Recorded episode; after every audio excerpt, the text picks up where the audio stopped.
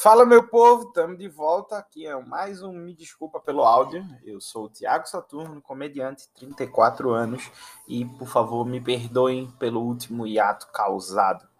Esse ato teve um, um, um porquê, tá? E a explicação breve desse ato é: fiquei doente e não quis gravar. Assim. É isso.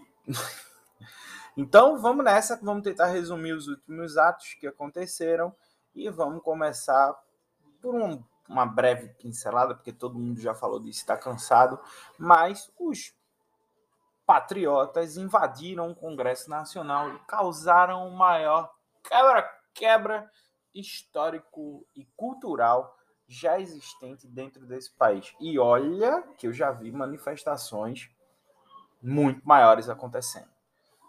Então, no domingo após a posse do presidente Lula, a galera invadiu o Palácio do Planalto e decidiu que seria legal quebrar tudo que tinha lá. Um cara entrou até na sala do Xandão e deu um, um cagaço em cima da mesa do Xandão. Isso mesmo, o cara cagou na mesa de um ministro do STF. A minhonzada acreditou mesmo que aqueles atos de invadirem prédios vazios num domingo ia fazer com que eles retomassem o país quando o domingo, que poderia ser o mais importante da vida deles, eles falharam miseravelmente e em dois, porque perderam duas vezes do Barba nas eleições. E aí eles acharam que isso ia funcionar, essa invasão toda, quando na verdade só apareceram na televisão desmascarados como terroristas. Após esses atos, o STF decidiu e expulsou os caras de frente aos quartéis, que já deveria ter sido feito há muito tempo. Minha opinião sobre isso? Faltou a PM dar porrada como se fosse protesto de professor. É isso. Se a PM desse a bala de borracha, o cacetete e tudo mais, acho que o mundo ficaria mais tranquilo com toda essa algazarra que foi feita lá. Ia valer pelo menos o entretenimento em ver esses old manifestantes apanhando da polícia militar. Assim como professores apanham e levam um tiro de bala de borracha até no olho e perdem o globo ocular. Não esqueci. Enfim. É isso, não vou me estender muito nesse assunto para não dar moral a gente que chora porque perdeu as eleições. A gente não precisa mais dar essa moral para eles. Mas precisamos ficar atento a um movimento que está acontecendo lá na Flórida, que é muito maior do que qualquer desastre natural que já aconteceu em toda a extensão do território americano, que é o furacão da direita brasileira que está invadindo aquela bosta lá. Eu não sei o que, que Orlando tem para juntar tanta fezes brasileira lá. Porque não basta o bolsa de cocô, tá lá. É, eu me nego a falar o nome dele depois que ele perdeu as eleições, então não sou obrigado mais a isso. E agora ele está acompanhado de vários aliados políticos e pessoas que têm uma certa influência em órgãos governamentais brasileiros importantes, como o Exército, por exemplo. Hamilton Mourão tá lá, Deltan Dallagnol tá lá, Malafaia tá lá, e todo mundo passar as férias em Orlando, qual é? É um piquenique essa porra? é uma caravana, fretaram um ônibus para lá, foi todo mundo junto, marcou, achou no Tinder, que é isso. Não é coincidência, né? Então, me preocupa esses caras estarem lá todos juntos e espero que as medidas observatórias, pelo menos, sejam tomadas e que, se houver algum crime, que as pessoas culpadas sejam presas, tá? E que seja feita a justiça, porque venhamos e convenhamos se você, hoje, aí do outro lado, lutou para que a justiça fosse feita pelo Barba, quando ele foi preso injustamente, e isso falo pondo aspas no injustamente, tá? É, ah, mas você agora não quer passar pano porque. Cara, eu não entendo muito de justiça, mas quem foi julgado para Lula ser livre não foi Lula. Quem foi julgado para Lula ser livre foi o juiz que prendeu Lula, sacou? Então, assim, vamos dar a César o que é de César. Vamos ser lógicos aqui. Mas sim, o Barba era a opção mais viável para a derrocada do antigo presidente e ganhou, felizmente ganhou. E só de discurso o cara já é 4 mil por cento melhor do que o antigo majoritário do país. Espero muito, muito, muito, muito que ele faça um, um bom governo e que eu possa finalmente ver é, as coisas acontecendo em prol do povo. Tá ligado? A galera da massa. Então, estamos nesse aguardo. E estamos aqui também para criticar, se, houver, se tiver que criticar. Beleza? Passando esse episódio, a gente passa também por um pequeno momento de turbulência entre os jogadores mobile e também os jogadores de PC e a ministra dos esportes.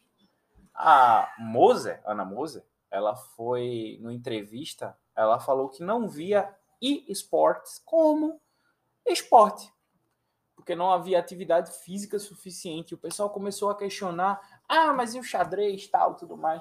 E aí, de cara, eu fiquei junto com a ministra, dizendo que não, não considero esporte, não, porque, pô, vamos lá, né? Para que considerar esse esporte? É um jogo, velho, divertimento, é entretenimento, tal, alguma coisa do tipo. Só que aí eu comecei a avaliar as coisas por outro sentido, que era o sentido de que há competições oficiais disso, por exemplo, CSGO, há competições como da Riot, há competições de outros esportes, jogos de luta e qualquer outra coisa. Pessoas que ganham a vida com isso, tá ligado? Minha preocupação nessa questão foi só tipo, será que o governo precisa financiar isso com tanta empresa que ganha em cima disso? Porque se a gente for avaliar os melhores jogos de campeonato, essas empresas ganham muita grana com gacha, com itens comprados em jogo, com skinzinha, com itemzinho para comprar melhorias, sabe? As empresas elas lavam a bunda com dinheiro dos jogadores. Essa é a expressão real. Será que precisa mesmo o Ministério dos Esportes investir nessa educação? E aí um, um, fato levantado, uma bola levantada por uma pessoa que agora eu não me recordo quem foi, desculpa que eu não vou te dar os créditos, mas foi o seguinte, na favela, ah, lembrei, foi o Tiago Santinelli que falou isso no vídeo dele. Na favela tem muita gente lá que tá precisando de pelo menos uma chance para mostrar que veio, tá ligado? E como eu sei que periférico para jogar e esportes é muito caro, para jogar bem, para fazer um stream, alguma coisa do tipo. Então aí eu me pergunto, será que não é necessário um investimento, um, alguma coisa do tipo do ministério? Então isso me deixou uma pulga atrás da orelha e eu estou começando a reavaliar até minha opinião sobre isso, para você ver como o pensamento é mutável por ideias que você não conseguia enxergar. Tá? Fora isso, teve também no dia 16 a grande ascensão humorística da, do entretenimento brasileiro, que é o BBB. Oferece material para todos os comediantes, aqueles já em fama e aqueles que querem ascender. Os algoritmos ficam loucos, só se fala disso. Qualquer hashtag BBB que você colocar vai dar bom em qualquer rede social. Então, BBB começou, já começou a disputa, já teve a primeira odiada que simpatizei bastante, que foi a Giovana, estava na casa de vidro. A menina, pessoal sem muito tempo do que fazer, foi procurar o nome da Giovana nas redes, achou e pesquisou ela no Serasa e viu que ela tinha mais de 100 mil em dívidas. Isso me aproximou muito da Giovana, muito, mas muito, muito da. E eu me compadeci com ela. Mas depois a turma também descobriu umas paradas dela aí que era meio, sabe, escabrosa, e começaram a cancelar ela dentro da casa de vidro. A mulher surtou, gritou e foi a primeira eliminada do programa e tivemos o nosso primeiro cancelamento. E agora o cancelamento da vez está vindo aí para o Agroboy, porque essa imagem já está torrada já faz algum tempo. O menino que é um rapaz bonito, que faz vídeos na internet em cima de pangarés, pangarés crescidos e fofos. E acho que se algum dia ele ouvir isso aqui, ele vai ficar puto porque eu chamo de cavalo dele com pangaré e eu não tô nem aí. Mas ele faz uns vídeos aí com os pangaré e ele fica exaltando a própria beleza. Quer dizer, é um agroboy narcisista. Não duvido muito que ele também tivesse coragem de quebrar tudo lá no Palácio do Planalto. Só não o fez porque estava em confinamento. É. Mas o agroboy tá para ser cancelado aí por essa galera porque a galera também já não está gostando muito das atitudes dele. E é isso. O Big Brother é um grande espelho do país, de várias personalidades que entram lá e o brasileiro pode julgar eles sem medo de ser feliz, porque lá eles estão julgando, às vezes, até a própria personalidade, mas sem se enxergar neles. Porque aparentemente são pessoas que, para eles, são mais nojentas do que eles próprios. Não sei se vocês entenderam isso agora, mas também não tenho obrigação nenhuma de explicar para vocês. Se entendeu, beleza. Se não entendeu, o problema é seu. E é isso. Acho que é isso que eu tenho para resumir. Invasão e esportes e Big Brother. Não tem mais muita coisa para falar, não. Isso aqui foi só uns 10 minutinhos de conversa para que a gente possa manter nosso contato. Então, eu queria só mandar um, um pequeno e efusivo abraço para a galera dos Cud Limers. Muito obrigado pela presença. E quero também dizer para você que me ouve aqui que também postarei com mais frequência. Vou ajustar a agenda para que isso aconteça mais vezes.